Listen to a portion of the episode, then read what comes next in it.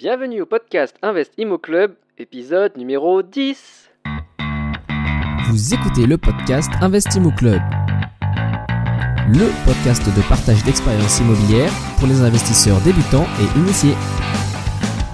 Si vous cherchez à apprendre les astuces et les stratégies pour bâtir votre patrimoine, mais aussi les erreurs à ne pas faire, vous êtes au bon endroit. Restez en ligne et n'oubliez pas de visiter investimoclub.com, votre source d'inspiration en ligne pour investir dans l'immobilier. Bonjour à tous, ici Bruno, votre immuable serviteur pour ce podcast, le premier de son genre dédié à l'immobilier. Je vous remercie pour votre écoute. Dans cette session, nous allons partir à la rencontre de Léonard, un investisseur qui vit et investit dans la région Rhône-Alpes. Avec deux immeubles et une résidence principale à son actif, Léonard est un formidable exemple de l'investisseur qui a su bâtir progressivement son patrimoine. Vous allez découvrir comment il est entré dans le monde immobilier par accident, pourquoi il a décidé de se lancer dans les immeubles de rapport, comment Léonard a choisi les petites villes dans lesquelles il investit, la nature de son contrat hybride avec une agence immobilière, le document rusé qu'il utilise pour augmenter son pouvoir de négociation face à un vendeur, et bien d'autres choses. Comme d'habitude, vous pourrez retrouver les notes de l'épisode sur le site investimoclub.com slash épisode 10. D'ailleurs, j'en profite pour vous dire que si vous souhaitez partager votre histoire dans un épisode du podcast, il suffit de me contacter. Envoyez-moi un email sur bruno.investimoclub.com. Vous êtes prêts? Accueillons donc notre invité. Bonjour Léonard. Salut Bruno. Euh, comment tu vas? Écoute, ça va bien. Bah écoute, merci beaucoup d'être sur le- l'épisode de- du podcast du jour. Pour faire euh, un peu connaissance et puis pour que les auditeurs te connaissent un peu mieux, est-ce que tu pourrais te présenter en, deux phrases et puis nous dire euh, et quel a été ton parcours avant de te lancer dans l'immobilier? Alors, bon, Léonard est perdu. Euh, mon parcours, alors j'ai déjà 36 ans. Euh, papa, deux enfants séparés. Euh, deux métiers, je suis chef de quai de nuit et investisseur immobilier. Aujourd'hui, j'ai euh, en ma possession 7 lots. Euh, globalement, voilà. Euh, mon parcours est un peu atypique dans l'investissement parce que euh, j'ai commencé par euh, faire l'erreur tout le monde, c'est-à-dire que j'ai investi dans un appartement euh, en 2008 euh, comme résidence euh, principale. Ok. Et bah, la famille s'agrandissant, avec mon ex-conjointe, on a commencé à regarder pour repartir sur une location euh, de maison pour pouvoir loger tout le monde. Et puis, euh, s'est posé la question de vendre ou louer l'appartement. Euh, Mhm. À l'époque, j'ai décidé de le louer.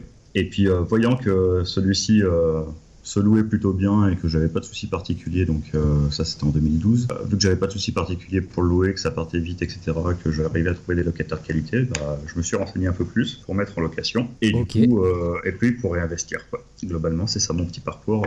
Ok, d'accord. C'est donc c'est euh, la mise en location de ta résidence principale qui t'a donné le- l'envie de, de faire euh, de l'investissement locatif euh, directement par la suite. Voilà, exactement. Du coup, tu dis que c'était une erreur d'avoir euh, acheté ta résidence principale Pour moi, oui, aujourd'hui, parce que. Ou alors, je- si ça n'avait pas été une erreur, euh, à la base, j'aurais dû le payer bien moins cher cet appartement. Ok. C'était une résidence principale, bah voilà, il y a l'effet coup de cœur, il y a l'effet euh, Ouais, projection pour en faire quelque chose de plus sympa. En termes de choix de matériaux euh, et de choix de vie, euh, voilà, ça correspondait à mon choix de vie aussi. Ouais. Donc, euh, donc voilà, j'aurais pas forcément fait tout de la même manière si ça avait été un investissement locatif pur. Euh, déjà, j'aurais fortement négocié le prix euh, plus que ça, sachant qu'en 2008, euh, globalement, tout se vendait pour n'importe quel prix et puis on était juste avant la crise. Donc, Ah, c'était juste avant, ok, ouais. c'est ça. Donc du coup, bah voilà, euh, dès que tu trouvais un bien qui rentrait à peu près dans ton budget, euh, tu cherchais pas trop à négocier parce que les vendeurs avaient encore euh, bien le pouvoir sur la sur la chose. Et du coup, voilà. Donc aujourd'hui, c'est clair que euh, sur la ville, euh, donc euh, qui est annonnée dans l'Ardèche, euh, il y a eu un bon repli des tarifs. Donc aujourd'hui, euh, voilà, moi ça valait pas le coup de le vendre à- au moment où je l'ai mis en location parce que j'aurais perdu un D'accord. peu d'argent. Et du coup, bah voilà, ça, enfin voilà, je suis venu à l'investissement immobilier euh, complètement euh, par Et- hasard. quoi, juste euh, le moment où tu, où tu as mis cette résidence principale en location, tu avais un loyer qui couvrait la mensualité et plus Voilà, ou bah, moins Non, non, le loyer couvre la mensualité, mais ça va pas plus loin. Donc, euh, du coup, je suis un peu perdant sur ce, euh, sur ce bien-là. Globalement, ça me, fait, euh, ça me fait une centaine d'euros par mois qui partent. Quoi. Ok. Mais bon, au final, c'est quand même mieux que certains qui font de l'investissement locatif, bah, parfois des produits en défiscalisation, qui, ou dans lesquels les loyers ne couvrent même pas la mensualité. Quoi. On est bien d'accord.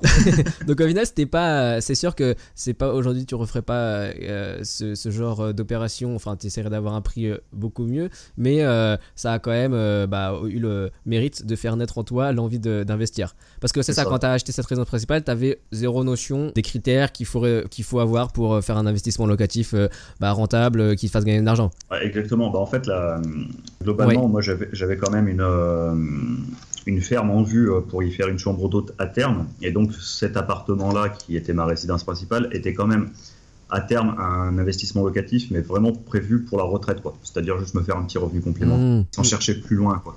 Donc du coup, je m'étais pas renseigné sur les chiffres, sur euh, les calculs de rentabilité, sur les différents types de taux d'endettement. Euh, tout ça, c'était pour moi euh, complètement inconnu. Quoi. Ok, d'accord. Et juste aujourd'hui, tu l'as encore cette. Euh... Aujourd'hui, je l'ai encore. Je rentre euh, une nouvelle locataire euh, ce soir à 16h. Donc voilà, ma locataire est partie okay. hier matin. Donc, voilà. ok. Donc. Est parti hier matin et t'en mets une nouvelle aujourd'hui. Bon, peut-être on parlera de ta manière de, de gérer les, les locataires.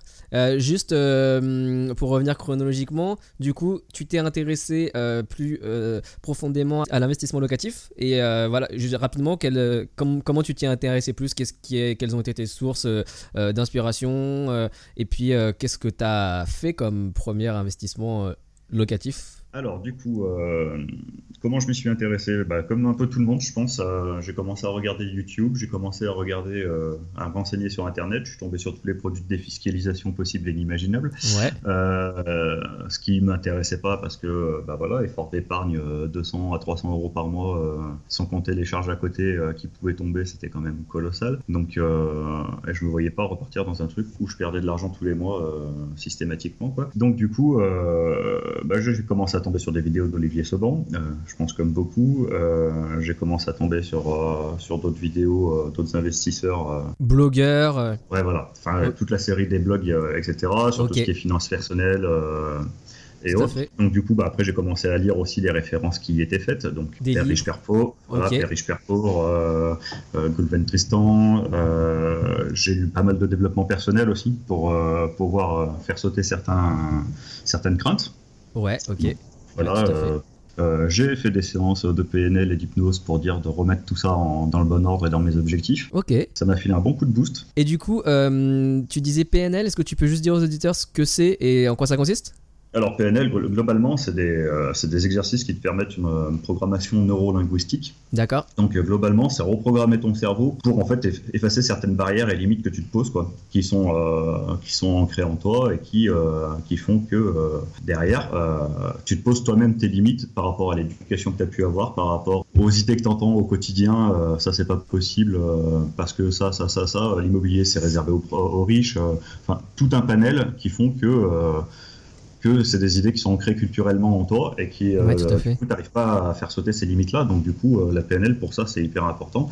Et puis, ça te permet aussi de recadrer euh, des choses où pour être en face, toi, avec ta vie. Et du coup, une fois que tu es en face, toi, avec ta vie et avec toi-même, euh, du coup, tu avances beaucoup plus et tu es beaucoup plus confiant en toi. quoi. Donc, ça, c'est- ça, c'est une notion qui est quand même hyper importante, la confiance en soi. Quoi. Et, et cette PNL, tu dis que tu as fait des séances ou tu l'as fait par des livres? Alors, j'ai commencé avec des livres, Ok. euh, comme Anthony Robbins, Pouvoir illimité, euh, illimité par exemple. D'accord. Euh, euh, On mettra le lien pour les auditeurs, ouais. Les sept temples du succès, des choses comme ça. Ok. Et principalement, voilà, j'ai travaillé, j'ai trouvé un hypnothérapeute qui me convenait, parce que ça c'est aussi important. D'accord. Un hypnothérapeute, ok. Voilà, et j'ai beaucoup travaillé avec un hypnothérapeute sur cette thématique-là, quoi. Ok, très bien.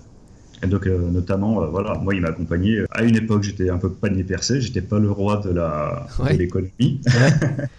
et entre guillemets, voilà, ça, c'est tout des notions que j'ai pu remettre en place parce que, euh, voilà, par l'hypnose, par la PNL, on a pu remettre en place des dysfonctionnements que j'avais par rapport à l'argent et qui font qu'aujourd'hui, voilà, je suis, je suis carré sur les choses, etc. Voilà, après, il y avait quand même une démarche d'aller dans ce sens ce qui a fortement aidé la chose, mais je pense que c'est vraiment, il y a des éléments déclencheurs dans l'hypnose et la PNL qui font que, euh, effectivement, ça t'aide à avancer plus vite que si tu t'y prenais tout seul, quoi. D'accord, ok. Non, c'est très intéressant comme manière d'aborder la chose. euh, effectivement, le, passer ses, ses propres barrières euh, internes, quoi.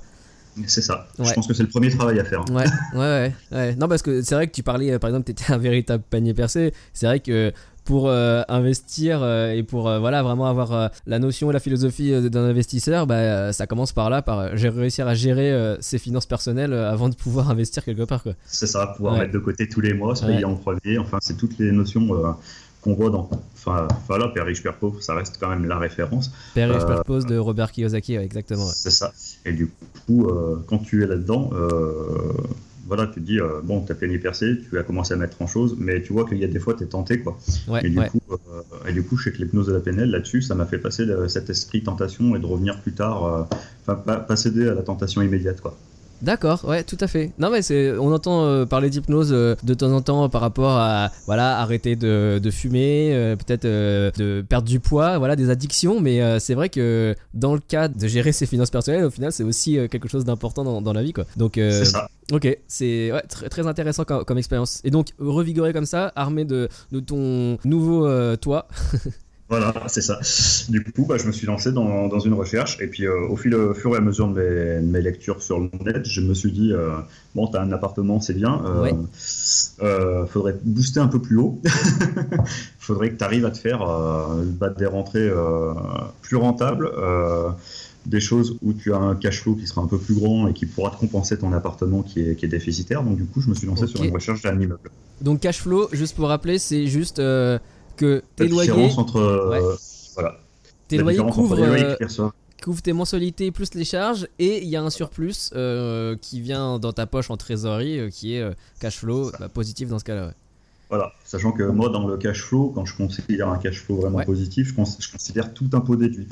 Ok, Impôt, impôt sur le revenu compris. Parce d'accord, que euh, tout toute personne conçoive le cash flow. euh, Ouais, c'est vrai, il y a plusieurs définitions. Ouais. Voilà. Et euh, moi, je pars du principe que j'estime combien j'aurai à payer d'impôts euh, à l'instant T euh, avec mes impôts sur le revenu pour savoir si mon bien euh, rentre dans mes critères ou pas et savoir si je, si je dégage de l'argent réellement ou pas. D'accord, Parce que ok. voilà. Donc, Parce qu'après, si tu- Ouais. je pars du principe que par exemple, euh, du déficit foncier, pour moi, c'est de la cerise sur le gâteau. C'est pas forcément euh, quelque chose qui rentre dans mon plan de financement de base. d'accord, ok. Ah, donc tu cherches un cash flow positif euh, Mm. Hors, euh, hors le, le déficit foncier. Ça veut dire que, par exemple, Voilà. le- parce que le déficit, c'est vrai que ça a souvent aussi euh, un temps euh, donné. On va réussir à faire du déficit foncier pendant. Voilà, euh, sur 5, trois- sur voilà. 5, 6, 7 ans. Ouais, peut-être voilà. maximum. Mais toi, tu regardes le cash flow après ces 6 ans, quoi. Exactement, D'accord, parce que, euh, pour éviter d'être justement dans une course à rentrer des immeubles systématiquement ou, des, ou des biens pour aller chercher du. euh, À, à baisser l'impôt, quoi. Voilà, exactement. Ouais, tout à fait. Parce que moi, je suis vraiment dans une dimension patrimoniale, pas forcément dans une dimension à, à augmenter euh, inexorablement mon parc. Quoi. Je suis plutôt dans le, dans le côté, euh, voilà, je diversifie, autant euh, géographiquement qu'en type de bien et en type d'achat. Donc du coup, voilà, je, reste fermé sur rien. Par contre, euh, voilà, j'ai pas l'intention d'avoir, euh, je sais pas, 40 apparts en, en 10 ans, par exemple. C'est pas mon, Ok. C'est Ok. pas mon objectif principal. Ok, donc ces critères-là, ça t'a mené à, à faire ton premier investissement locatif. euh, donc, euh, quels critères exactement Et puis, qu'est-ce que t'as trouvé comme premier investissement locatif? Donc euh, déjà, première, premier critère, un immeuble de rapport. Ok, Ça, c'était la première chose. Deuxième critère, en milieu rural, d'accord. enfin rural ou semi-rural. Euh, pourquoi choix prix du mètre carré euh, bien inférieur, des rentabilités qui au final sont plus hautes, et euh, quand tu as des appartements qui sont au prix du marché et qui sont corrects, enfin corrects, voire qui offrent un peu plus que le marché, on est Ouais, en termes, de prestations pour, pour un locataire Ouais. Voilà, donc euh, je pars du principe que n'importe où, voilà, aujourd'hui 60% de la population française habite quand même encore en milieu rural, donc il faut bien s'en rappeler. Ouais, ouais. Non, c'est important, c'est vrai. Du coup, voilà. Et euh, moi, je suis issu d'un secteur rural et je sais très bien que les jeunes euh, sur ces secteurs-là sont quand même relativement attachés à leur secteur. Ils Mm. ont l'habitude de prendre la voiture pour aller travailler, donc c'est quelque chose qui, euh, qui moi me parle et me correspond. Donc voilà, moi je sais qu'aujourd'hui, je fais une heure et quart pour aller travailler, ça me dérange pas parce que j'ai toujours eu cette habitude-là. Quelque chose que quelqu'un qui habite en ville ne peut pas comprendre. Mais euh, voilà, Bah, après, sauf, autre- si t'habites à Pa- à- en région parisienne. voilà. Où là, t'as pas le choix. C'est ça. Et globalement, voilà, je sais que moi j'ai un cadre de vie aujourd'hui euh, parce que je suis resté locataire de, mon, euh, de l'appartement dans lequel je suis. Euh. Voilà, aujourd'hui j'ai une prestation, j'ai 80 mètres carrés d'appartement, j'ai 16 mètres carrés de terrasse, un garage, ça me coûte 480 euros par mois. Donc, D'accord. Et alors, quand tu dis en milieu rural, en termes de, de Alors, bah, population là, dans les villes ou dans les villages, c'est, ça correspond à quoi? Alors, euh, les villes, là, c'est des petites villes hein, quand même. Je, je, vise quand même des petites villes. Euh, donc, Annonay, ça représente 18 000 habitants. Le bassin doit faire une trentaine de milliers d'habitants. Donc, c'est déjà un, un, petit centre. voilà. Mais qui économiquement a été relativement touché. Ok. Suite à la fin euh, du papier canson, par exemple, et puis, euh, enfin. ah, ça vient de là-bas. Le papier canson vient de chez nous, ouais. Ok, ok. J'apprends quelque chose. et donc Priva, qui est une ville-préfecture qui fait 10 000 habitants, le bassin doit faire 14 euh, ou 15 000 habitants aussi, sachant que voilà, sur des villes de ce type-là, les gens, dès qu'ils ont un peu de pouvoir d'achat pour acheter une résidence principale, vont plutôt sortir ouais. pour aller acheter une maison ou pour louer une maison dès qu'ils ont un pouvoir d'achat supérieur.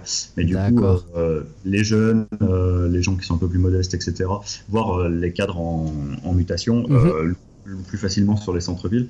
Donc euh, voilà, c'est des gens que, je vise. Quoi. Moi, bah, par exemple, sur une année, voilà, c'est une cadre qui arrivait de, de Guillon, qui était qui était locataire jusqu'à présent, euh, elle, elle cherche absolument le centre-ville pour pouvoir tout faire à pied quand même. Quoi. Donc euh, voilà, et on arrive toujours à trouver euh, la clientèle qui nous va derrière. Quoi. ok, d'accord. Ah oui, bah, tu disais Annonay, ou non, c'était Priva, que c'était une ville assez active en termes de, personnel de la fonction publique? Exactement, bah, c'est une ville-préfecture, donc c'est la plus, ouais. D'accord, ouais. C'est la plus petite préfecture de France. Mais voilà. Donc effectivement, ça draine des gens qui sont en mutation et qui viennent de. qui ont besoin d'un logement rapidement. Et... Voilà, et c'est souvent des gens qui sont en formation sur un ou deux ans. Donc, ah, euh, là où ça devient intéressant, c'est que euh, si tu meubles, si tu fais de la location meublée sur ton appartement, mhm. euh, voilà, c'est des gens qui n'ont pas à trimballer 25 000 affaires et tout, et du coup, tu fais déjà un, effort parce que tu sais que sur le, la demande locative sur du meublé existe, mais qu'il n'y a pas forcément une grosse offre sur du F2, F3 par exemple. D'accord. Les studios pour les écoles d'infirmières, mais pas forcément pour, mais pas forcément pour les pour, ouais, les, pour les plus grandes surfaces, pour les familles, les jeunes couples, ok, d'accord. Ouais. ou même un fonctionnaire seul qui a quand même l'habitude d'avoir un minimum d'espace et qui ne se hmm. contente pas d'un studio euh, à 35 ou 40 ans, quoi. Ce qui peut s'entendre aussi. Ouais.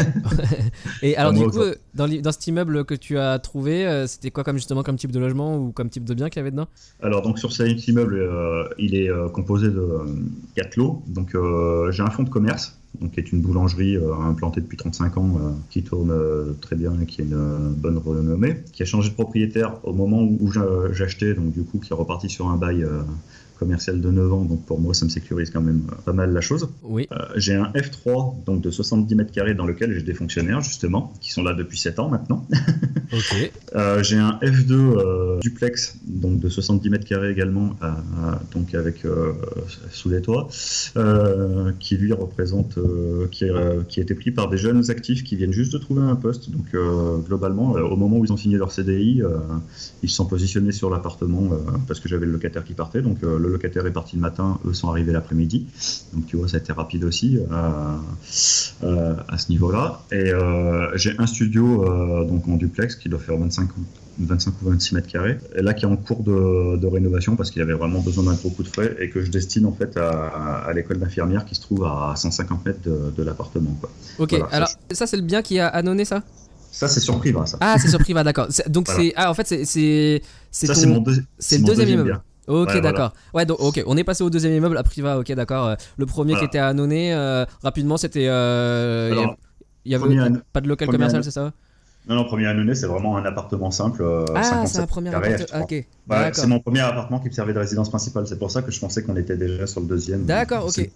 non, du coup, alors, ok, on est sur Priva. Euh, juste, euh, Priva, donc, c'est situé à quelle distance de là où tu habites alors globalement, je suis à une heure et quart de route. Quoi. Ok, donc c'est déjà un petit, un petit bout. Et euh, t'avais regardé là-bas parce que tu avais vu qu'il y avait des offres qui étaient intéressantes. Et comment t'as ah. as fait pour chercher et pour trouver ce bien alors globalement, moi, ce que je me suis fixé euh, pour un premier gros investissement de ce type-là, j'ai voulu quelque chose où les locataires étaient en place. Donc déjà, c'était un, un, premier critère de choix parce que voilà, gros immeuble. Euh, au niveau du salaire, je n'ai pas un gros salaire, hein, je fais 1400 euros net de base euh, hors prime. Donc c'est quelque chose qu'il faut quand même rentrer dans ces, dans ces paramètres par rapport aux banques. sachant que mon premier bien pour eux, bah, vu que moi, c'est une opération blanche à 360 euros de crédit pour 360 euros de loyer, eux, ils prennent quand même que 0,70 en compte. Donc ça veut dire que pour eux, ils prenaient 250 euros en compte de, loyer. Donc ça me faisait déjà une marge de 130 euros pour eux où j'étais déficitaire. Donc il fallait vraiment que j'ai quelque chose qui me, qui, me booste en cash flow et qui fasse vraiment une grosse différence pour pouvoir me combler celui-là. D'accord, ouais, tout à fait. Ça, ça a été la première chose. Donc c'est un immeuble que j'avais déjà repéré il y a il y a un an et demi globalement, euh, mais sur lequel je m'étais pas forcément arrêté parce que euh, parce que justement j'avais une heure et quart de route et euh, je, me l'étais quand même mis en favori dans le bon coin. Au Ok. cas où. Je l'avais bien enregistré comme annonce et puis je jetais un œil de temps en temps. Donc du coup au départ il était mis à prix à 245 000 euros cet immeuble et puis j'ai vu une annonce peut-être six mois après euh, 225 000 chevaux et déjà il fait il fait 20 000 euros Ouais, de 10% de baisse, ouais. De best comme ça au bout de 6 mois. euh, et puis bon, 6 mois pas vendu. Ouais, c'est clair. même- Je me dis, c'est quand même bizarre. Je vais prendre rendez-vous avec l'agence et puis euh, je, vais, je vais quand même me déplacer. J'avais un, j'avais un déplacement sur place euh, la semaine qui suivait, donc j'ai j'ai profité pour, pour cumuler les deux, aller me rendre compte un peu du, du quartier, etc. Donc, quartier super bien placé à côté d'un monument historique hyper visité sur, sur Priva, à côté de la préfecture. Enfin, bon, vraiment euh, placé centre-ville. Ok. Bien, bien situé, les parkings gratuits pas très loin. Enfin bon, vraiment, euh, vraiment un emplacement qui m'a paru. euh, Ouais, Très, un emplacement bon, top dans une petite ville, mais un emplacement top. voilà, exactement. Ouais. Bah, De toute façon, euh, la, la place où il est situé globalement euh, est considérée par les privadois comme la, la place la plus jolie de la ville et la plus sympa. Ok, d'accord. Déjà, quand on ça, ça, ça pose déjà les choses. Ouais, ouais, ouais, tout à fait. Non, parce que du coup, ouais, je me posais une question, tu vois. Justement, l'aspect, euh, il y a un local commercial et dans une petite ville, euh, ça peut euh, prêter à voilà quelques, quelques peurs. Mais au final, euh, comme tu dis, là, t'es placé hyper bien dans, dans, dans la petite ville. Donc, ça. pour le coup, ça réduit et ça compense cette. Et le type de, le type de commerce aussi m'a influencé. Hmm. Ouais, boulangerie, ça- c'est quand même des commerces qui restent Assez assez, stables. facilement Ouais. plus longtemps et assez stables. C'est pas de la restauration, c'est pas du bar, c'est pas voilà. Ouais, même, même même en temps de guerre, il va y avoir une boulangerie, quoi. Voilà, normalement, euh, il n'y a pas trop trop de soucis. Puis, comme je disais, ça, ça fait partie des deux ou trois boulangeries qui sont hyper réputées sur, euh, sur Priva. Donc euh, voilà, c'est quand même voilà, c'est un frein qui saute et puis un frein, puis un frein. Donc, donc, voilà. Donc, tu contactes l'agence. Je contacte l'agence, on fait une visite et euh, en fait, le, bah, je pose les questions. Depuis combien de temps il est en vente Donc déjà, il me dit trois ans. Je fais euh, comment Ah. ça trois ans? Il n'a pas été vendu avant. Et je fais parce que les chiffres sont plutôt bons. euh, Ouais, c'est vrai. Ça, ça semble. parce que voilà. Ça fait un peu. On dirait qu'il y a un voilà. dans cette histoire. Ouais, c'est ça. Et en fait, globalement, premier, euh, il y a eu un premier achat. Donc, il y a Mhm. un premier compromis signé pour 235 000 euros. Mhm. Enfin, L'acheteur n'a pas eu son crédit, donc du coup, c'est tombé à l'eau. Il y a eu presque 10 mois de procédure. Donc, euh, ils ont perdu presque un an. Deuxième. euh, euh, ouais, au final, juste à parté, c'est c'est un cas que j'entends souvent que les, les des potentiels acheteurs n'obtiennent pas leur crédit et c'est vrai que ça pose un problème bah, pour les vendeurs et ça peut inciter quand vous venez après un cas comme ça bah, à, à faire un effort et puis les agents immobiliers aussi bah, ça, ça les ça les embête quand ces se, se présentent donc euh, y a- je parlais juste avec un investisseur qui me disait bah moi à chaque fois que je fais une offre bah, je présente euh, une, une petite autorisation de la banque euh, Voilà. et ça rassure euh, bah, à la fois le vendeur et surtout l'agent immobilier qui lui est, est là pour pousser aussi le vendeur c'est ça. dans certains cas quoi. Donc ouais, on en avait, ma on en avait- ouais, on en avait parlé ensemble au téléphone d'ailleurs de, de ça, puisque c'est ma technique aussi que, en fait, je fais, je fais Ah. faire par, je fais faire par ma banque suivant un bien que, que j'ai vu. euh, je fais faire plusieurs offres euh, différenciées où euh, ça passe en fait. Donc globalement, j'ai toujours une offre très basse, une offre intermédiaire et une offre vraiment au taquet de ce que je peux faire. Quoi. Ok, bah par exemple, tu l'as appliqué ça sur ce bien-là? Sur ce bien-là, ouais, je l'ai appliqué. Ok, du, coup- du coup, tu- à, à quel moment t'as été voir la banque pour leur demander ça? T'avais déjà fait une première visite? Alors en fait, la- j'avais pas fait la première visite. J'étais quand même allé voir euh, ma banque pour un- une enveloppe globale parce qu'en fait ils avaient quand même annoncé des chiffres. Et puis avant d'aller visiter, j'avais quand même demandé euh, Ouais. les chiffres de location, etc. Donc euh, globalement, c'est un immeuble euh, qui par an en loyer sec te représente 25 200 euh, euros. D'accord. Donc partant de là, ça faisait ça fait presque 200 2100 euros par mois. quoi. Ouais, tout à fait. Donc je suis allé à ma banque. J'aurais dit voilà, je vais visiter un immeuble. Euh, sur combien et sur quel montant vous pouvez me suivre exactement. D'accord. Donc euh, la banque me suivait jusqu'à 195 000 euros, hors frais de notaire. Parce que eux, euh, enfin cette banque-là prend pas les frais de notaire en charge, mais bon, je savais que j'aurais moyen d'aller à droite ou à gauche ailleurs, quoi. C'était pas trop trop le souci. Et en fait, j'ai fait faire un- une première estimation à 160 000. Parce que du coup, euh, je leur ai fait faire une attestation à 160 000, une attestation Ah. à 160 500 et une attestation à 195 000 qui était vraiment mon taquet, quoi. Sachant que le jour où je suis allé visiter, j'avais quand même une offre à 160 000 euh, de ma banque qui me disait qu'elle suivait, quoi. Un accord. D'accord. Ok. Une attestation, ça, Bah, ça a quelle forme? Alors globalement, euh, un- c'est comme si j'avais un contrat avec euh, un estimatif de mon crédit futur, quoi, globalement, avec euh, bah, sur, temps, euh, sur 20 ans, pour un montant global d'emprunt de temps, vous avez tant de mensualités, tant de trucs, etc. sur ce montant-là, nous pouvons, globalement, c'est votre, votre capacité d'endettement correspondrait à ce montant-là. D'accord, ok. Et, et, juste pour, pour bien expliquer, quand tu as, été, quand, quand as été voir la banque en leur disant voilà, je vais visiter un bien, tu leur as donné quoi comme information? Juste le prix, le montant des loyers ou euh, le montant des loyers et le, prix affiché euh, actuellement? Je m'étais fait un petit dossier avec les photos de présentation de la.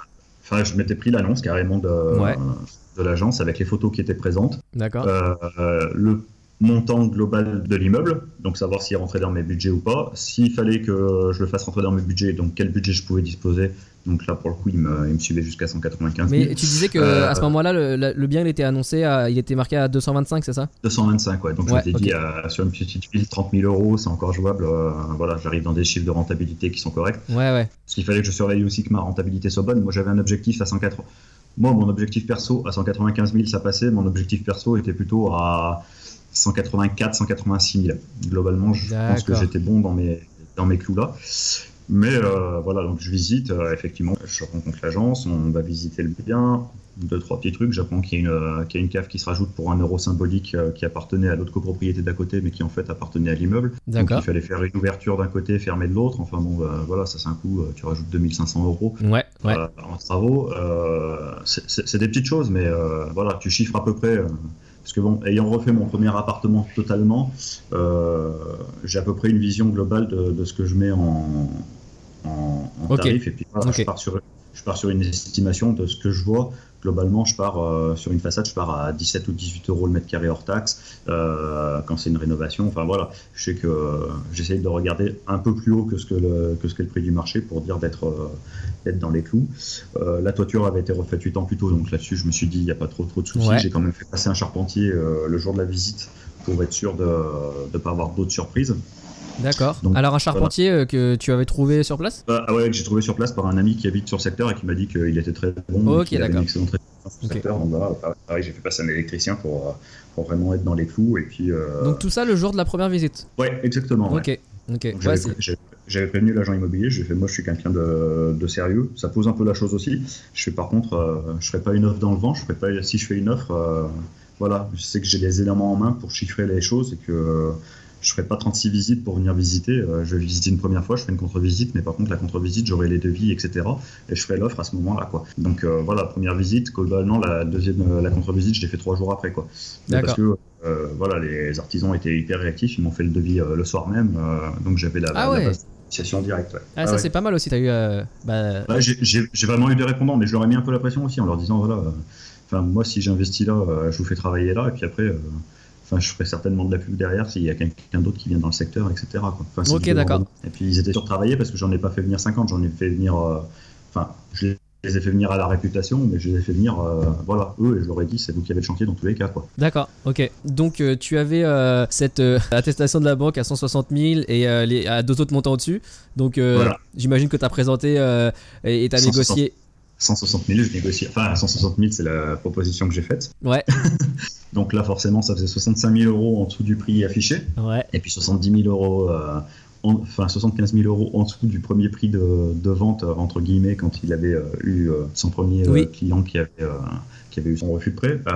donc du coup, bah, il est resté un peu, un peu sur le cul, quoi, en disant ouais, j'ai quand même un autre projet derrière qui fait que j'ai quand même besoin d'un certain montant. Je suis mais bon, après, euh, enfin, moi je savais que ça faisait déjà 20 euh, ans qu'il avait son appartement, son immeuble, donc euh, il était déjà financé, que voilà, il n'y avait pas trop trop de soucis. Donc je dis, moi, je, enfin, je vous fais cette proposition, je suis pas fermé à une contre-proposition. Par contre, c'est à vous de me dire sur quel montant vous voulez partir, mais sachez que j'ai pas une marge de manœuvre énorme parce qu'il y a des travaux. Donc j'avais listé les travaux dans mon offre euh, d'achat. Ok. Avec les montants faits par les, euh, sur les devis, j'avais joint les devis, etc. Donc euh, j'imagine que tu avais, avais proposé, tu avais montré des, des devis de travaux qui équivalaient à, à cette baisse-là, à 60 000 euros de baisse? Ça équivalait pas forcément, mais Ouais. par contre, euh, voilà, j'avais dit à anticiper euh, dans tel appartement, j'aurais peut-être la chaudière d'ici 2-3 ans. D'accord. J'ai les, les communs, euh, voilà, les parties communes sont pas sont pas du premier de première fraîcheur. Donc, pour l'instant, c'est encore dérangeant, mais voilà, d'ici 5 à 6 ans, c'est des choses à faire. Donc voilà, c'est des choses que j'ai chiffrées en estimatif, en disant voilà, globalement, il y en a pourtant, en faisant des offres. Enfin, que j'avais regardé en prix de marché, euh, voilà, j'étais allé voir euh, les offres que, que proposent les façadiers, les, les entrepreneurs pour dire, bah voilà, c'est tant du mètre carré, et puis euh, avec un petit plus au cas où en débordement. Ouais, tout à fait. Voilà, J'étais pas parti sur des choses. euh, En fait, voilà, j'ai expliqué le pourquoi du comment en disant que de toute façon, moi, la banque, j'avais une offre à, 100, Oui, à 160 000. t'avais cet où il me suivait- il me suivait sûr et que derrière, euh, voilà, ce, ce montant-là, j'étais sûr, mais que au-delà, Ah, j'avais aucune, cer- j'avais aucune C'est ça. certitude par rapport au, au suivi. Et vu qu'en fait, il s'était retrouvé deux fois le bec dans l'eau sur des compromis, euh, donc le premier qui a pas eu son crédit, puis le deuxième qui euh, a disparu corps et âme dans la nature, Ouais, ok. donc, euh, qui a laissé des dettes non, non seulement, euh, bah, il a pas payé, pas payé les 10% au départ, donc euh, c'était compliqué pour lui aussi, euh, parce que moi, du coup, j'ai négocié que j'ai pas de, de 10% d'acompte à payer tout de suite au notaire. Donc voilà, il y, a- il y a eu tout un, tout un cheminement de négociation qui a quand même été costaud, euh, mais parce qu'il avait un vécu aussi avant. Euh, du coup, voilà, bon, je- en lui expliquant globalement, je lui fais 160 000 euros, il est pas, il est pas ok, il me fait une contre-offre à 192 000. D'accord. Donc 192 000, je me dis, ouais, il a quand même baissé de 33 000. Moi, 193 000, je me suis dit, bon, je suis au taquet de mon truc, mais, euh, Ouais. mais euh, je suis sûr que je peux gratter encore un peu. Donc euh, 195 000, je lui dis, euh, moi 195, enfin 193 000, moi ça suivra pas. J'y suis vraiment allé à, à l'intox euh, complète. Je fais, euh, moi je veux bien vous refaire une offre, mais pas aussi haute. Je, fais, je pense que 100 168, 169, ça peut passer quoi. Donc euh, je fais, allez, je vous fais une offre à 169 000. euh, D'accord. voyez ce que vous faites. Donc il redescend encore une nouvelle fois à 182 000. Je lui dis à 182 000. je- Enfin, voilà, je- ça me fait quand même 22 000 euros au-dessus du budget que la banque m'a autorisé. Ouais, ça fait ouais. quand même un gros budget, même sur, sur 20 ans, ça fait quand même beaucoup. Vois, sans jamais présenter la deuxième offre, etc. D'accord, Et en d'accord. fait, je- et en fait, j'avais fait faire une, une deuxième euh, analyse à 178 500. D'accord. Et euh, je lui dis, bah écoutez, je vais, je vais appeler ma banque, je vais regarder avec eux, je vais prendre un rendez-vous avec mon, mon conseiller par rapport à tout ce que j'ai en main, etc. Je vais voir avec lui parce qu'il faut quand même que j'inclue les prix des travaux, etc. Et je, reviens vers vous, je vous dis exactement euh, ce qu'il en est. Du coup, je reviens vers lui euh, quelques jours plus tard. Je dis, bon, bah, vous avez réfléchi un petit peu, si vous pouviez faire une autre offre, etc. Il me fait, bah mon taquet taquet, euh, globalement, il va être à 177 000 et des brouettes. D'accord. 177 000 et des brouettes, euh, dites-moi les brouettes, et puis on tombe d'accord sur le montant. Quoi. Et euh, du coup, bah, on est tombé sur le montant de 177 780, je crois, truc comme ça. 780. Ouais, voilà, mais en fait, il m'a fait vraiment le taquet de ce qu'il de ce qu'il pouvait. C'est pour ça qu'en fait, voilà, le 780, quand il m'a dit 780, je me suis dit, ouais, il est tellement précis dans son chiffre que effectivement, il descendra pas plus bas. Mais c'est correspond, ça peut correspondre à quoi Tu sais à quoi ça correspondait C'est 780 À mon avis, c'est soit les frais de notaire de son prochain projet, soit les. Enfin, il y avait quelque chose parce que lui, il avait déjà, s'était déjà engagé sur un. Ok, ouais, ouais, ouais. sur Lyon et du coup voilà. D'accord. Mais je pense qu'il était vraiment dans la dynamique de se dire euh, faut que je vende rapidement, euh, faut que je, Et donc- machine et du coup il est parti sur un truc. euh, Ok, d'accord, euh, il m'aurait sorti, sept- euh, sorti 800. Je me serais dit il y a peut-être une marge, mais là il Ouais, m'a sorti vraiment ouais. un chiffre tellement Tout à fait. tellement abracadabrantesque entre guillemets que tu te dis bon bah là à mon avis c'est qu'il est vraiment taqué que je descendrai pas plus bas. Il a déjà fait un gros gros effort. Donc voilà. Et entre la première proposition que tu as faite et la conclusion de la négociation, ça a pris combien de temps de discussion? Ouais, 10-12 jours. Ok, d'accord, ok. Lui étant sur Lyon, moi étant sur Annonay, l'agence étant à Priva, voilà, c'était des échanges de mails, c'était Ok. Mais ce qui était bien, enfin ce, qui était, c'est- ce que tu savais aussi, c'est que tu avais euh, entre guillemets l'exclusivité de la discussion et qu'il n'y avait pas d'autres euh, concurrence euh, dans cette négociation, quoi. L'agent immobilier m'a dit qu'il y avait des gens sur le coup, mais qu'il n'avait pas envie de se- de s'embêter à reprendre un nouveau client, etc. en attendant que celle-ci se finisse. Après, euh, je sais pas si c'était vrai ou si c'était faux, mais bon, je pense que c'était un moyen Ouais. de pression pour que Ouais. euh, la négociation aille un peu le plus vite. Mais euh, Et- et- voilà. Dans tous ces échanges, il y avait toujours justement l'agent immobilier euh, au milieu, Ouais, ouais. en intermédiation. ouais, tout ok, ouais, ouais, à chaque fois. ouais. d'accord, Ouais, parce que en fait, euh, moi j'ai vu le vendeur euh, le jour de la vente définitive, je l'ai pas vu avant quoi. D'accord. a, on a fait un compromis tournant, donc euh, c'est-à-dire que le compromis tournant, euh, lui a signé, le, Ok. son père a fait le compromis donc à son office, il l'a envoyé sur Lyon pour qu'il le signe, euh, ou il est monté lui sur Lyon pour le faire signer devant lui, etc. Il l'a, euh, après, il l'a envoyé à mon notaire, c'est moi qui ai signé euh, chez mon notaire euh, D'accord. compromis, et ensuite, voilà, ça a été, euh, voilà, ça c'est pareil, l'histoire du compromis tournant, à la place de prendre une journée, ça en a pris 15, quoi. Oui, Donc ouais. ça fait des petits décalages à chaque fois. Ouais, tout à fait. Et donc, tu as signé le compromis donc sur les 177 780 euros. 80. Et donc là, tu as été voir ta banque pour obtenir le financement et. Voilà, et la surprise. parce qu'en fait, euh, là, ouais, parce que le financement, ça a été une, une bonne partie de plaisir, parce que globalement, euh, si tu veux, le boulanger qui était à l'époque, était, qui était locataire, euh, avait dans son bail une exclusivité en cas de revente. euh, Ah, ok. de l'achat de son local. Et du coup, pour pas qu'il se positionne sur l'achat, euh, le local a été surévalué. Donc, euh, globalement, sur 177 000, le local, il a valé 135 000. Et du coup, bah, voilà, ça, le local commercial dépassait de 50% de la valeur de l'immeuble global. Mais qui, est-ce bah, qui, bon, qui, est-ce la qui a fait cette estimation et qui est-ce qui avait ces chiffres? c'est le notaire qui avait fait les chiffres à l'époque où ils avaient signé le bail commercial. D'accord. Sachant que justement, plus que la copropriété n'existait pas sur le sur l'immeuble, ils voulaient en fait ils avaient fait une proposition en disant que bah là, il est prioritaire, mais euh, l'ancien donc le propriétaire qui m'a vendu pensait qu'il était pri- prioritaire sur l'achat de l'immeuble complet et pas Mmh. forcément que sur le commercial. Mmh, Donc en fait, il y a une grosse, il y a une grosse bourde et du notaire et de lui à cette époque-là, qui fait qu'en fait, au moment de la vente de l'immeuble, ils ont fortement surévalué le, le local commercial pour pas qu'il se positionne dessus. Ces informations étaient notées dans le compromis. Voilà, exactement. D'accord, que, que tu transmets à la banque pour, euh, pour qu'ils fassent leur, leur offre d'après, quoi. Voilà, exactement. Et quand je suis arrivé devant le, devant le conseiller qui me suivait, Ah oui, ok. spécifique immobilier, il m'a dit là vous avez 50% de.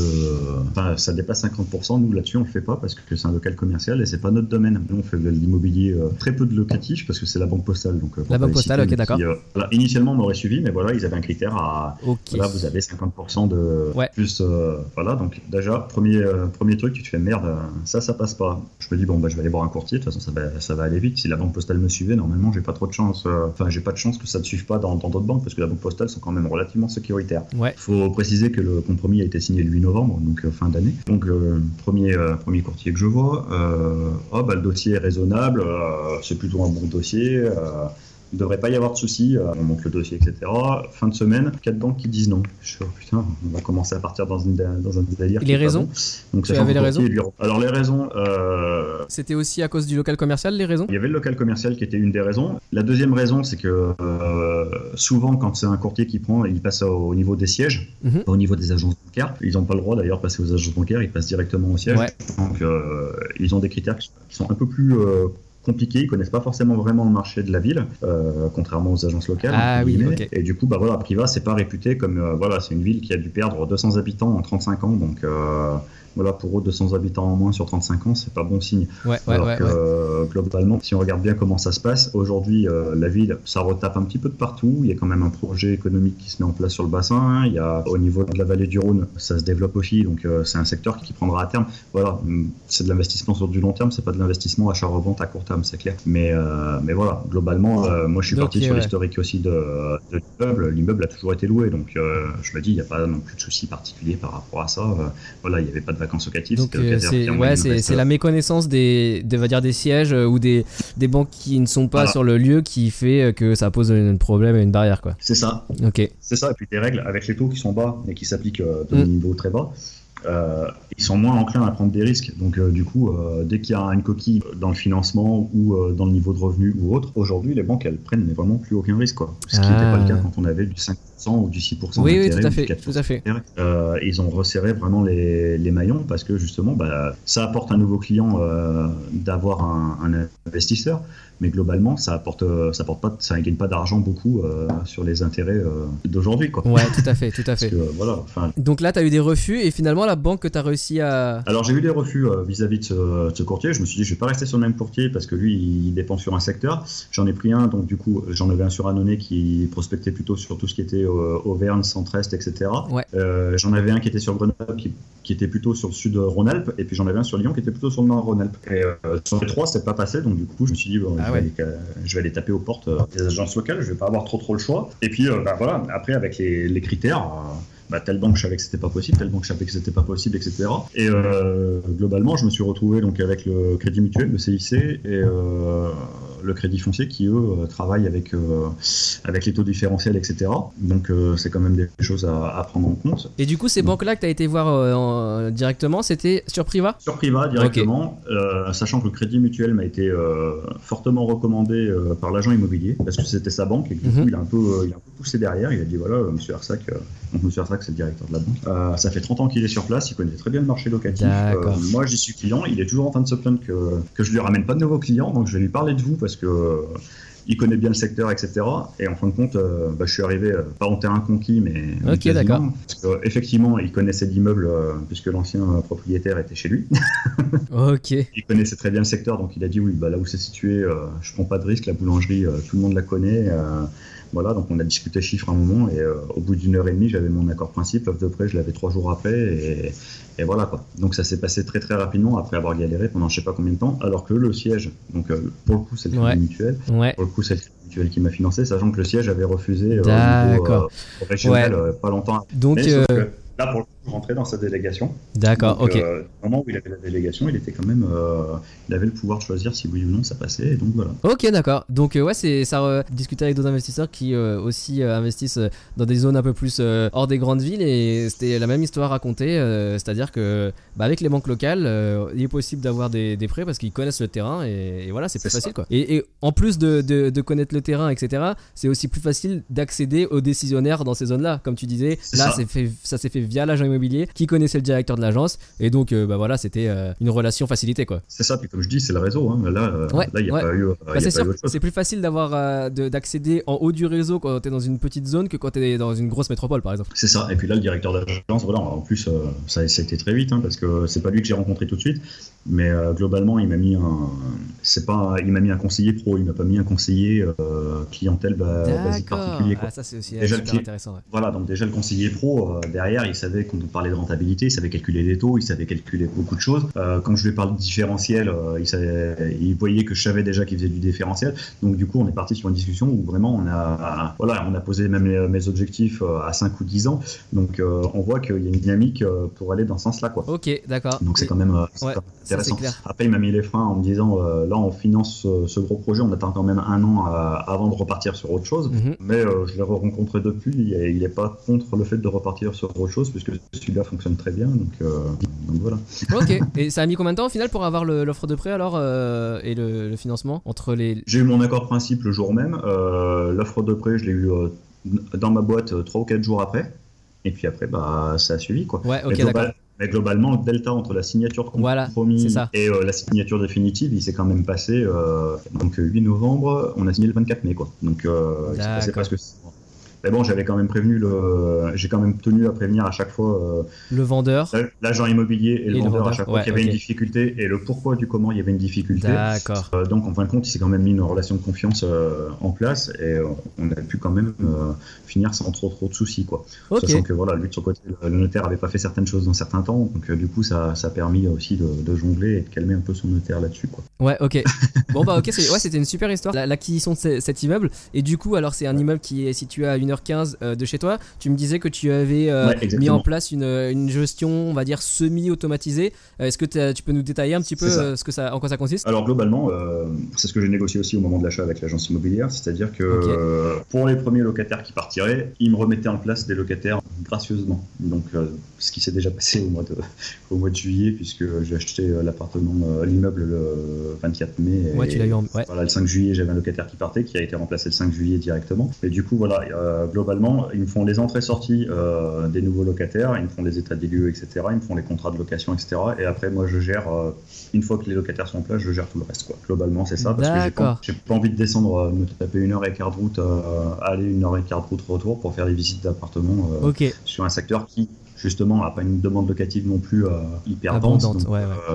S'il faut que j'arrive à centraliser entre guillemets euh, et à mettre en commun euh, une date pour tous les locataires qui seraient intéressés, euh, on s'en sort plus quoi. Ok, donc ils effectuent physiquement les visites et la mise en publication des annonces et puis la sélection des locataires après, c'est toi qui le fais ou? Tout ce qui est mis en annonce etc. C'est eux qui font. Ok. Moi je fais une annonce de, sur le bon coin en plus Voilà, mais c'est juste euh, pour la forme, entre guillemets. Ok. Sachant que je les renvoie vers l'agence systématiquement pour les visites, comme ça. D'accord, ok. Ok. Il, mais il- te donne. euh, Est-ce que c'est toi qui les choisis le locataire finalement? Alors, ils me constituent tous les dossiers et ils me les soumettent, euh, ils me soumettent les dossiers qui, eux, ils estiment rentrer dans les cadres. D'accord. euh, voilà. Ok. Et combien tu payes du coup pour cette prestation alors euh, Ah, après, pour moi, c'est un demi-mois de loyer, quoi. Un demi-mois de loyer, ok, d'accord. Voilà, sur la prestation, ce qui est pas non plus énorme. Ouais, non, ce c'est- euh, ce est- Et puis, j'ai pas de frais de gestion autres euh, Ouais, sur, tout à sur fait. la durée du bien. Quoi. Non, c'est le meilleur, euh, le meilleur des deux mondes. euh, T'as pas besoin de te déplacer trop souvent. Si tu te déplaces une fois à la remise des clés, c'est ça? À la remise des clés pour rencontrer quand même les nouveaux locataires pour, qui, pour faire connaissance et puis voilà, bien leur donner mes coordonnées, etc. Leur dire que, parce que voilà, il y a des travaux que j'accepte de faire moi en entretien, mais je veux toujours être au courant parce que c'est moi qui vais faire ma recherche d'artisans. Euh, je préfère déléguer à des artisans dont j'ai écho sur le secteur par des amis que de faire appel à l'artisan euh, qui sera promulgué par l'agence immobilière parce que voilà, il y a toujours des relations de copinage, le Mm. frère, le beau-frère, le machin. Moi, je préfère repartir sur une réputation de quelqu'un de bien, même si je le paye un poil plus cher, mais au moins je sais que derrière euh, le travail sera bien fait, que j'aurai pas à y redescendre 50 fois euh, pour aller vérifier, pour avoir les plaintes des locataires derrière non plus quoi. Ok. Alors tout à l'heure, tu disais que euh, aujourd'hui ou demain, tu allais faire un, un changement de locataire euh, et que le même jour, euh, quelqu'un part et euh, quelqu'un rentre? C'est ça. Bah alors hier matin j'avais la locataire donc sur Annonay. Ah oui, ok, sur l'appartement, ouais.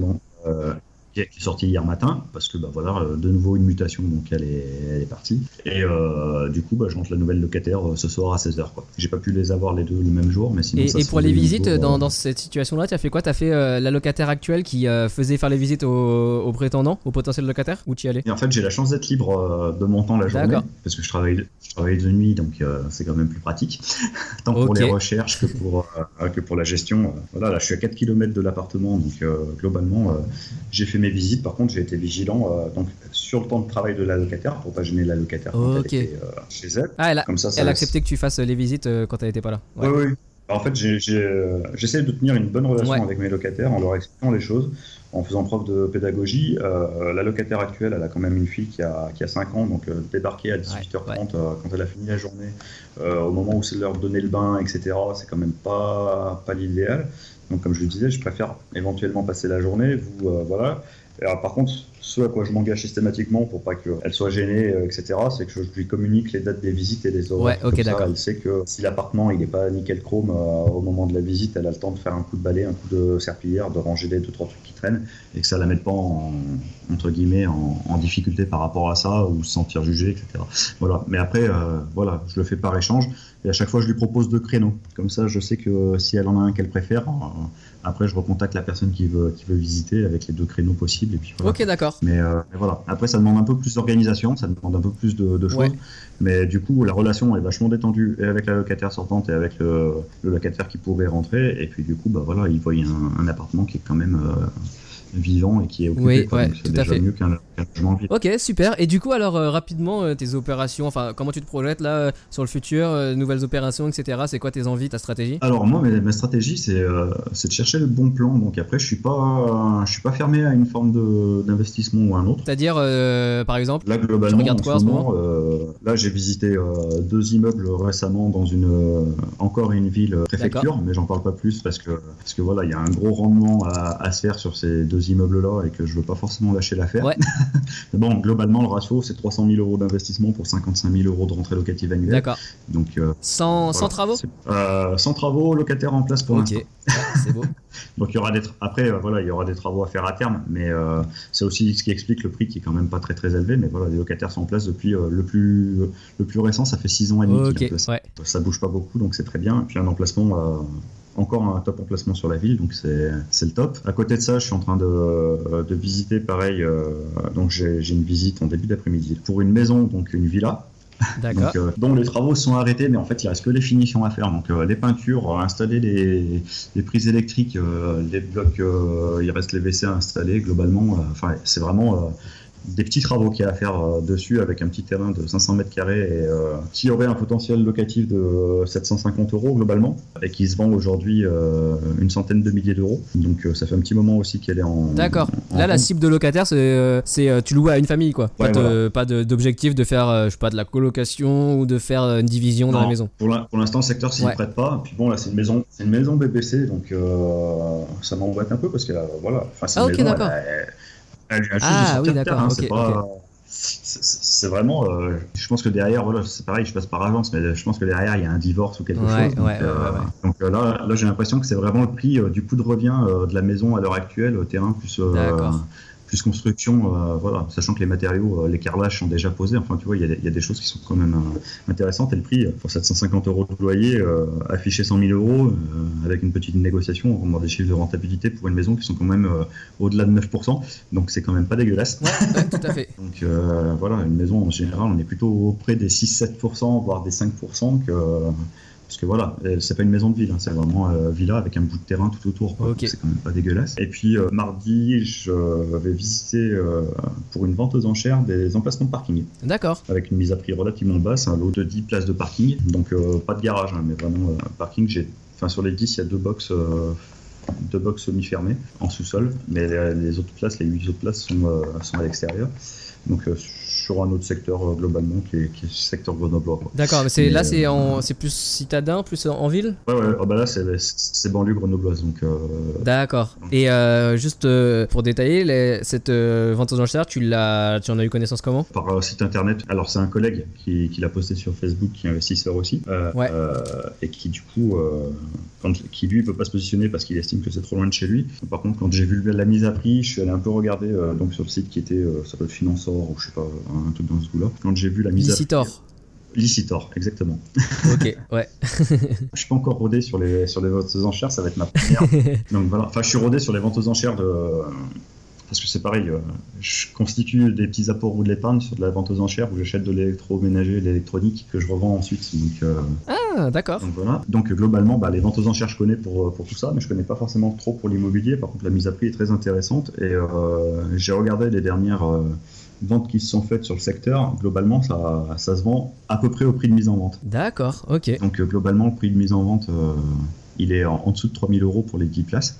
Je te laisse imaginer la rentabilité qu'il peut y avoir derrière en, en mettant même que 30 euros la place de parking euh, non couverte et 35 euros la place couverte. Quoi. Ouais, ouais, ouais. Juste, euh, ça m'intrigue ce que tu euh, racontes sur euh, l'achat d'électroménager aux ventes aux enchères et de la, de la revente après. Ouais. C'est des ventes aux enchères qui se situent dans quelle ville, là, par rapport au thé? Soit Lyon, Parce que- il y a Lyon, Ouais. il y a Grenoble, il y a Saint-Etienne, enfin ça dépend. euh, Ok. J'y vais suivant les offres. Et les, ces, ces électroménagers ou cette électronique, il est euh, principalement c'est c'est euh, liquidé euh, de la part de quel genre de Ça peut être des retours SAV qui ont été remis en état, ah qui sont contrôlés, qui sont, qui sont nickel. Ça peut être des choses qui ne fonctionnent pas mais qui, ont, qui demandent très peu de réparation. Et ce qui est intéressant, c'est les palettes. C'est-à-dire que dans les palettes, il y a peut-être euh, 50% de machines qui marchent, 50% de machines qui marchent pas. Mais quand tu regardes le prix de la palette, tu rentabilises largement, euh, ne serait-ce que sur les. euh, ah Après voilà, tu peux avoir des surprises. Alors euh, c'est comme tout, c'est risqué, mais. ouais ouais Mais voilà, enfin globalement, je sais que quand j'achète un électroménager ou quelque chose, euh, parce que je reçois les listes avant les ventes aux enchères, donc euh, je vérifie un peu combien ça se revend sur le bon coin. Euh, je me laisse une marge parce qu'il faut savoir que quand tu achètes aux enchères, l'annonce que tu. Si tu annonces 100 euros, tu sais que tu as 20% de frais, donc c'est 120 euros que tu payes à la fin. d'accord faut le savoir. Euh, faut que tu aies les fonds parce que tu payes tout de suite. ça c'est ouais par, ok par carte bleue, donc euh, comme ça c'est réglé ou par, euh, ou par espèce. Mais euh, globalement, une fois que tu sais ça, tu cibles dans la liste ce que tu veux acheter, la limite de prix que tu veux y mettre, et puis t'enchéris. Alors, des fois tu fais un cas pactole, euh, tu vas ramener pour 900 ou 1000 euros de matériel, puis il y a des fois tu vas te ramener avec 50 euros de matériel parce que euh, ça surenchérit euh, à foison, quoi. Mais euh, globalement, ah oui oui oui après, globalement, pour prendre un exemple, il y a, quoi, il y a trois semaines, j'ai acheté un, un système 5.1 de marque Cabas. Donc, Cabas, c'est quand, même, ouais c'est quand même quelque chose de réputé. Je l'ai payé euh, 150 euros, je l'ai revendu 600. Quoi. D'accord ok donc toi tu revends sur le bon coin après quoi Voilà, soit sur le bon coin, soit sur eBay, soit sur. euh, voilà, mais sachant que je mets toujours une. euh, sur eBay, je mets toujours un prix de réserve euh, au minimum du ouais ouais bien sûr de ce que j'ai acheté, plus, plus, les frais de, plus les frais de livraison que je que et comment comment tu déclares cette, ces revenus ces revenus? Tu les déclares? Je les déclare pas parce que c'est de la revente bon coin, c'est comme si je faisais une brocante. Quoi. Enfin, entre Ouais, tout à fait. pour l'instant, ouais c'est vrai c'est vrai Pour l'instant, il n'y a pas de raison de, d'être en déclaratif. Donc euh, voilà, après, je fais pas non plus. euh, voilà, quand j'ai fait. euh, Non, mais de toute façon, moi, je pense que tu es obligé. De... Enfin, le seul moment où tu es obligé de déclarer, c'est quand tu fais. Bah, quand tu dépasses un seuil, voilà. un seuil de vente, quoi. Moi, je sais que je reste, je reste en dessous de. Enfin, je peux faire 2000 euros ou 2500 euros dans l'année là-dessus, quoi. Ouais, ouais, ouais, bien sûr. Parce que l'air de rien, de, l'air de rien, ça te prend un samedi, ça te prend un dimanche. prend- Ouais, c'est clair. voilà, c'est pas non plus. je le fais pas par. Ouais. je le fais pas par rapport du gain. Je le fais parce que j'aime bien l'ambiance des enchères. Euh, et D'accord. que du coup, je joins la, je joins l'utile à l'agréable, quoi. Enfin, c'est des trucs tout bêtes, hein, mais euh, il y a l'année dernière, tu vois, j'ai fait une enchère. Globalement, c'était du mobilier. Euh, bah, ce que j'ai acheté en mobilier euh, ce jour-là, ça m'a permis de m'acheter mon mobilier en parallèle. Euh, en fait, ce que j'ai acheté, je m'en suis acheté pour moi. D'accord. Je m'en suis acheté pour moi, j'en ai acheté pour la revente. Et ce que j'ai revendu, ça m'a payé mon, mon mobilier. Ouais, tout à fait, tout à fait. Au final, euh, mon mobilier maison m'a coûté euh, peanuts, quoi. Et, et, et du coup, ouais, c'est ouais, vrai que c'est- intéressant. Et les, et les, euh, les circuits du coup de vente aux enchères pour Ouais. ces produits-là et pour l'immobilier sont similaires? C'est les. Non, parce que, non, parce que l'immobilier, tu passes par le TGI, euh, le tribunal de grande instance. Ouais, Donc ouais. euh, là, tu es représenté par un avocat. Euh, Tout à fait. Tu peux pas te présenter tout seul euh, comme ça. Ouais.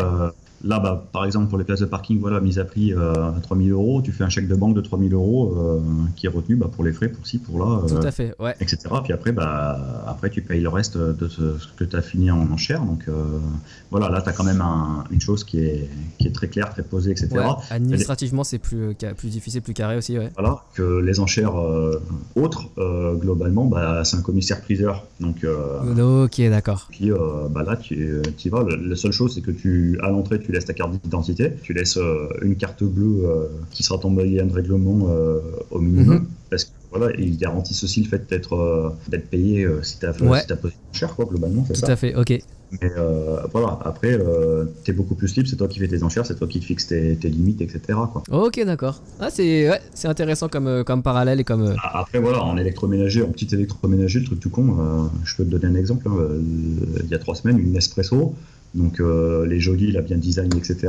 euh, ça vaut euh, allez, 90-100 euros dans le commerce, je l'ai payé 15 euros. Quoi. Ok, ok. Donc, euh, Non, c'est c'est un bouvet de grenier, quoi. voilà, pour me- un truc tout bête, mais pour meubler euh, un appartement, par exemple, tu as une facture. Donc tu peux le passer dans tes amortissements quand tu fais du meublé. Mmh. Même si ça reste d'occasion, tu as quand même une facture d'un commissaire-priseur qui fait que tu as acheté ton truc, euh, donc tu peux quand même le passer un minima dans tes amortissements. Ah ouais. Ok, super expérience, merci pour, euh, pour le partage. Pas de rien. On va passer à la dernière section de, de l'épisode. Ok. C'est l'heure de passer aux questions de comptoir. Alors, du coup, euh, dernière section de l'épisode, je vais te poser quatre questions bah, que je pose à tous les invités. Et la première, euh, c'est est-ce qu'il y a un livre et bah, sur l'immobilier que tu recommandes souvent Un livre, parce que tout à l'heure, on en a déjà parlé de quelques livres. euh, celui que tu recommanderais, toi, en premier, Alors- à une personne qui commence Alors moi, dans le style d'écriture et puis euh, dans la façon d'être et dans la motivation, je pense que euh, je conseillerais donc Goulwen Tristan. Euh, comment je me suis constitué un patrimoine de plusieurs millions d'euros avec un salaire de 1750 euros. Après, euh, il y a du bon, il y a du moins bon, mais euh, je trouve qu'en termes de dynamique, c'est un, c'est un bon bouquin quoi, pour appréhender certaines choses. Ouais, c'est vrai, tout à fait. Ok. Euh, il a déjà été recommandé, euh, je pense qu'effectivement, euh, il apporte euh, un bon dynamisme, quoi. Ouais, c'est ça. Deuxième question, on dit souvent que c'est en se trompant qu'on apprend. Et toi, quand tu regardes ton expérience, est-ce qu'il y a une erreur qui t'a particulièrement marqué et que tu as envie de partager avec les auditeurs pour qu'ils essayent de ne pas la reproduire? Bah, ma résidence principale, euh, il y a 8 ans, quoi, mon premier appartement, qui n'était pas forcément. Ouais. euh, voilà, qui était effectivement, on tourne bien, qui fait opération blanche, mais voilà, si j'avais su euh, ce que je sais aujourd'hui, effectivement, j'aurais pas fait le même choix, j'aurais été plus rationnel, j'aurais été plus. euh, voilà, mais j'étais pas dans la même dynamique, j'avais euh, presque, D'accord. presque 8 ans. Aujourd'hui, comme tu dis, tu es euh, locataire Ouais. de là où tu habites. Exactement. Tu comptes rester dans cette situation-là? Je pense que, ouais. Parce que euh, on n'en a pas parlé, mais c'est vrai que j'ai euh, une maison en propriété, donc euh, j'ai pas d'usufruit. Mais globalement, je suis propriétaire plein. Enfin, globalement, j'ai pas de crédit dessus, donc le jour où j'aurai à déménager, ce sera pour cette maison quand le usufruit sera terminé. quoi. Ok, c'est vrai qu'on n'a pas parlé de cette petite anecdote. Tu l'as acheté quand cette euh, nue propriété de maison? Alors euh, 2010, donc ça fait 6 ans maintenant. D'accord, 2010, tu l'as acheté, euh, c'était dans Voilà. un- vraiment dans un but euh, d'investissement aussi ou- Alors euh, ça deviendra un actif à terme, parce que glo- Ouais, globalement, euh, moi, mon objectif, c'est d'arrêter mon activité salariée. Et euh, j'envisage pour cette, euh, pour cette maison, qui est quand même un joli terrain, une belle vue sur Vercors, etc., euh, vue dominante euh, jusqu'au Mont Blanc quand il fait beau. Euh, Globalement, euh, voilà, je vais en faire une chambre d'hôte, donc euh, transformer quelque chose qui euh, devrait normalement être un passif en actif, sachant que voilà, aujourd'hui, j'ai pas de crédit dessus, j'ai pas de mensualité à payer dessus, donc voilà, je ferai éventuellement un crédit pour faire les travaux nécessaires, mais globalement, le crédit rapportera, enfin, le crédit rentrera dans les critères d'investissement, quoi, largement. Ok. Et comment tu l'as trouvé ce, ce bien en nue propriété et pourquoi t'as pensé à faire ça À acheter ce genre de. Proximité familiale, donc euh, c'était déjà une chose. Euh, D'accord. C'est une personne âgée qui euh, qui a pas d'enfants, qui a pas de petits enfants ni, ni rien et qui du coup euh, voulait pas que ça parte à des inconnus au moment de son décès. Ok, d'accord, c'était une opportunité au sein de la famille. Ouais, Ok. enfin d'a- d'amis proches quoi. Donc euh, Ouais, ok. voilà et puis euh, c'était le un maillon pour se faire euh, un vrai euh, un vrai patrimoine qui pourrait prendre de la valeur et puis, euh, Ouais, ouais. Euh, une opportunité qui n'était pas refusable en fait. moi c'est une maison que je connais depuis, euh, depuis que je suis gamin et que, qui m'a toujours plu donc voilà ça a été vraiment le ouais il faut que j'y aille quoi c'était même pas Ouais, ok. c'était même pas négociable quoi Ouais, ouais. Aujourd'hui, juste par rapport aux banques, ce bien, il, est, il apparaît dans, dans tes il actifs. apparaît dans mon patrimoine Ouais, donc euh, c'est déjà quand même pas mal, ça apparaît dans mes actifs. Euh, après, bah, vu que c'est une nue propriété, il y a quand même une dévaluation. quoi. Donc globalement, c'est un bien qui aujourd'hui en l'état euh, serait expertisé 190, 200 000 euros, Mhm. mais qui avec la dévaluation est plutôt estimé à 90, 95 par les banques. Quoi. Mais bon, 80, Ok, d'accord. 90, 95 euh, par les banques quand on n'a pas de crédit à côté sur ce bien. C'est quand même de la valorisation pure, quoi. ouais, ouais, c'est clair, c'est clair, tout à fait. Et puis euh, ça explique aussi, euh, c'est le point qui est important quand j'explique que je suis en location, mais que euh, vu que j'ai cette maison euh, en nue propriété à terme, je compte pas faire un crédit pour acheter une maison pour moi euh, demain ou autre, donc que je garde mon, mon statut de locataire aussi. Donc du coup, ça explique beaucoup de choses au niveau bancaire et ça, D'accord. pas, Donc pour les auditeurs, euh, profitez des opportunités familiales quand ça se présente. Ouais, c'est ça. Il faut. Global. Bah, de toute façon- de toute façon, toutes les opportunités, il faut rester ouvert aux opportunités, quelles qu'elles Bah soient. ouais, c'est ça. Non, c'est vrai. On a tous euh, au final euh, des, des choses dans, Mm. dans notre parcours ou dans notre euh, vécu qui, qui font qu'on peut avoir un, un petit avantage. Bah là, c'est toi, c'est un, un avantage sur, sur ton patrimoine. Après, voilà, chacun a, a ses, ses avantages et ses désavantages. Oui. Toi, peut-être ton, ton, ton aspect, enfin, qui pourrait paraître désavantageux, c'est euh, voilà ton, ton salaire qui Ouais. n'est pas énorme. Mais voilà, à côté de ça, il y a un actif dans ton patrimoine dont tu as pu profiter, quoi. Oui, voilà, c'est ça. Bah, globalement, moi aujourd'hui, avec le salaire que j'ai, enfin, je suis quand même relativement fier parce que c'est ce que je dis, j'ai même 1350 euros de fixe. Après, euh, avec les primes, etc., je monte à 1600, quoi. Faut pas, faut pas non plus. euh, Ouais, un, peu, ouais. un peu plus même. Euh, globalement, je suis fier, j'ai presque 500 000 euros de, de patrimoine, quoi. C'est pas, c'est pas négligeable. Après, c'est pas Ouais. du patrimoine net, hein, c'est du patrimoine brut, mais euh, Oui. ils sont quand même là, quoi. Et, du coup, je pense su saisir certaines opportunités pour, pour pouvoir casser les murs et casser les portes. Quoi. Et, et je pense qu'il faut pas se mettre cette limite-là de se dire ouais j'ai un petit salaire, je pourrais rien faire de ma vie quoi. C'est pas c'est pas le cas quoi. On peut. Justement, euh, ça va être la quatrième question. Juste avant, je reviens à la troisième. Quels sont tes loisirs à part euh, l'immobilier? Euh, des loisirs j'en ai quelques-uns. Euh, je suis autodidacte, je fais de la guitare en autodidactie, Ok. donc c'est pas mal. Depuis combien de temps? Ah ça fait un an que je m'y suis mis un peu plus Ok. sérieusement. Et donc, comment s'appelle ton groupe? Ah non non je fais ça en autodidacte, c'est-à-dire je suis vraiment, je joue tout seul comme un grand dans mon coin. tant que j'ai pas mon niveau que je veux, j'irai pas.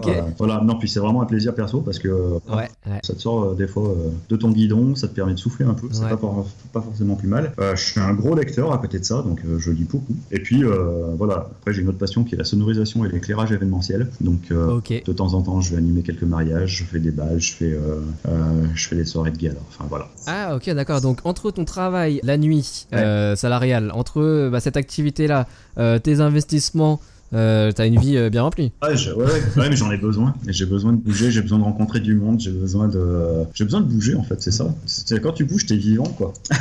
Ouais, Que de ouais, ouais. de rester séchant. Ouais, c'est vrai. euh, et puis voilà, et puis euh, enfin, l'air de rien, c'est tout qu'on attire, hein, mais euh, j'aurais pas eu les opportunités que j'ai eues si j'étais pas sorti de chez moi à rencontrer des gens, quoi. Bah, c'est sûr. Il faut les provoquer, les opportunités. C'est ça.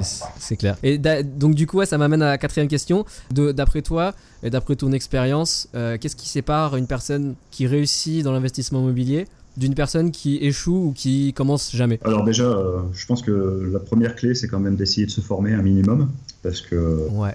Enfin moi je vois aujourd'hui avec la formation que j'ai pu euh, que j'ai pu avoir euh, globalement ou que j'ai pu me constituer, je pense que c'est quand même hyper intéressant. Après, il faut savoir s'entourer de personnes qui sont motivantes, qui vont dans, dans ce sens-là, qui, qui boostent en fait, qui, qui montrent que c'est possible. Donc ça passe ça passe par Facebook, ça passe par par les blogs, ça passe par des formations éventuellement pour ceux qui sont un peu plus timides, qui ont besoin de rencontrer en, en direct et qui ont pas qui vont pas faire pas d'aller rencontrer les gens ouais ouais réseau. Et puis après bah de toute façon il n'y a pas 36 solutions. Hein. C'est bah, j'ai peur ouais forcément. De toute façon tout fait peur. Il y a toujours une appréhension que ce soit le premier bien, le deuxième bien, le troisième bien. Il y a toujours l'appréhension de se planter. C'est vrai. Mais si on passe pas le cap, si on n'essaye pas, on aura toujours le regret de pas avoir fait. Donc moi j'ai pas envie, enfin personnellement j'ai pas envie de me réveiller à 70 ans en me disant si j'avais su j'aurais fait ça, j'aurais fait ça, j'aurais fait ça. Je trouve que déjà m'être réveillé à 35 ans et me dire ouais faut que faut que tu investisses, faut que tu te prépares ta retraite, etc. Je trouve que c'est déjà un peu trop tard. Si j'avais su tout ce que je sais lorsque j'avais mon, que j'ai fait mon premier achat, je pense que j'aurais déjà un patrimoine qui serait un peu plus gros que ça. Et je pense que je me serais donné d'autres moyens en étant plus jeune entre guillemets, en n'ayant pas les enfants à l'époque. Donc ouais, ouais. mais bon après il est jamais trop tard. C'est quand même toujours mieux que. C'est pour ça. du coup, c'est pour ça que je me suis lancé, hein, même, à, même à 35 ans. voilà, fallait y aller. Bah, j'y suis allé. Puis on n'a rien sans rien. Hein, donc. C'est ça. Même finalement, même je pense qu'une personne qui nous écoute à 55 ans est toujours possible aussi de de, de faire. Alors peut-être que le crédit sera plus difficile à avoir, mais il ah, y a. Ah bah après sur des durées un peu plus courtes. Sur, voilà, sur, des durées un peu plus courtes, mais sur du 10-15 ans, ça se fait, ça se fait bien. Sur du 15 ans, il arrive. Enfin, au taux d'aujourd'hui, sur 15 ans, il est possible quand même de financer, de lever des fonds. Euh, ouais, tout à fait. Parce que voilà, peut-être à 55 ans, c'est sûr que bah, la retraite arrive déjà, et puis ça. va être plus difficile de se construire un gros patrimoine, mais bah, il faut penser aussi à qu'est-ce qu'on peut bah, léguer à, à, ses, enfants, sa progéniture, quoi. Oui, voilà. C'est clair. Ou faire des dons à des associations, ou faire des legs, enfin peu importe. Exactement. Donc ouais, comme tu disais, au final, s'entourer et se former, voilà, permet ce petit changement d'état d'esprit qui efface les, les peurs. C'est ça. Et puis je pense qu'il y a un réseau physique d'investisseurs, un, un, vrai réseau de, gens qui investissent ou qui sont dans une volonté d'investir. C'est important. Tu vois, la, semaine dernière, j'étais sur Lyon avec un groupe d'investisseurs. C'est hyper dynamisant parce que les gens sont tous dans les mêmes optiques déjà, donc ils te comprennent quand tu parles. c'est l'air de rien, c'est pas anodin. Et puis c'est positif quoi. Enfin, je veux dire, on est tous dans les mêmes valeurs. On n'est pas dans ah mais t'as pas peur de ci, t'as pas peur de là. c'est plutôt ah ouais c'est génial. Comment t'as fait Il y a des questions qui se posent du coup chacun avance parce qu'en fin de compte, le, par la dynamique des questions, des interrogations, etc., fait que tu avances forcément parce qu'il y a des choses auxquelles tu n'avais pas pensé, auxquelles même même sur des formations que tu as pu suivre ou autres, c'est pas des échanges qui ont eu lieu. Et du coup, ça t'apporte d'autres perspectives. Quoi. Et quand on parle de perspectives, bah, derrière, les opportunités, elles vont avec parce que du coup, tu es ouvert à la perspective de, de ça. Quoi. Donc, voilà, je pense qu'il y a une, une, vraie dynamique à se mettre, à mettre en place là-dessus. Et c'est Enfin voilà, c'est pour ça aussi que je parlais de, PNL tout à l'heure, d'hypnose, etc. Je pense que c'est des choses qui t'aident à, aller dans ce sens-là parce que voilà, ça te, programme à, être ouvert, à, être ouvert sur plein de choses. Et déjà, enfin, déjà, euh, je pense que faire de la PNL et, et d'hypnose, ça, prouve déjà que tu as déjà une ouverture d'esprit euh, sur certains aspects et qui font que derrière, tu es vachement plus enclin à suivre certains chemins qui sont pas euh, le chemin de Monsieur Tout le Monde. D'accord, ouais, ouais. C'est vrai, je te rejoins assez sur, sur ce point-là. Bon bah écoute, euh, merci en tout cas pour toutes ces informations euh, super, euh, super intéressantes, super précieuses qui pourront aider je pense pas mal de personnes. Merci à toi. Du coup bah bon courage pour l'achat de tes deux prochains immeubles, plus des parkings, plus de la villa. Bah, après, après, je me, me positionnerai pas sur tout de suite parce que on va faire, on va faire comment dire. Bah de toute façon, est-ce que la banque, est-ce que la banque t'arrivera dessus sur les, sur tous ces produits? Alors, Ça, je ne sais pas. pour te dire, les parkings au moment aux enchères, ce sera du cash parce que euh, là-dessus, je vais visiter de la rentabilité immédiate, donc euh, j'aurai pas de souci de cash flow, etc. Après, ce sera soit la maison, soit les immeubles. Euh, ma priorité, il y aura quand même aux immeubles. Ouais, bah oui, parce que là, quand tu parlais de la rentabilité, ça a l'air c'est énorme. plus important sur les immeubles, quoi. Ouais. C'est énorme. je suis prêt à faire de la maison puisque j'envisage. Je me dis que c'est vraiment, ce sera vraiment du patrimoine à ajouter petit à petit, plus progressivement, une fois que j'aurai déjà des choses qui me rapporteront vraiment en rentabilité et qui me permettront d'arrêter de, travailler entre guillemets et de vivre sur mes cash flows en attendant d'avoir fini mes mes, emprunts. Les remboursements. Ouais, ok, d'accord. Bon, écoute, bah alors du coup, bon courage. et puis, euh, je te dis à une prochaine fois. Ouais, avec plaisir. et encore merci. Et on s'y au courant. ouais, ça marche. Et bye. Bye.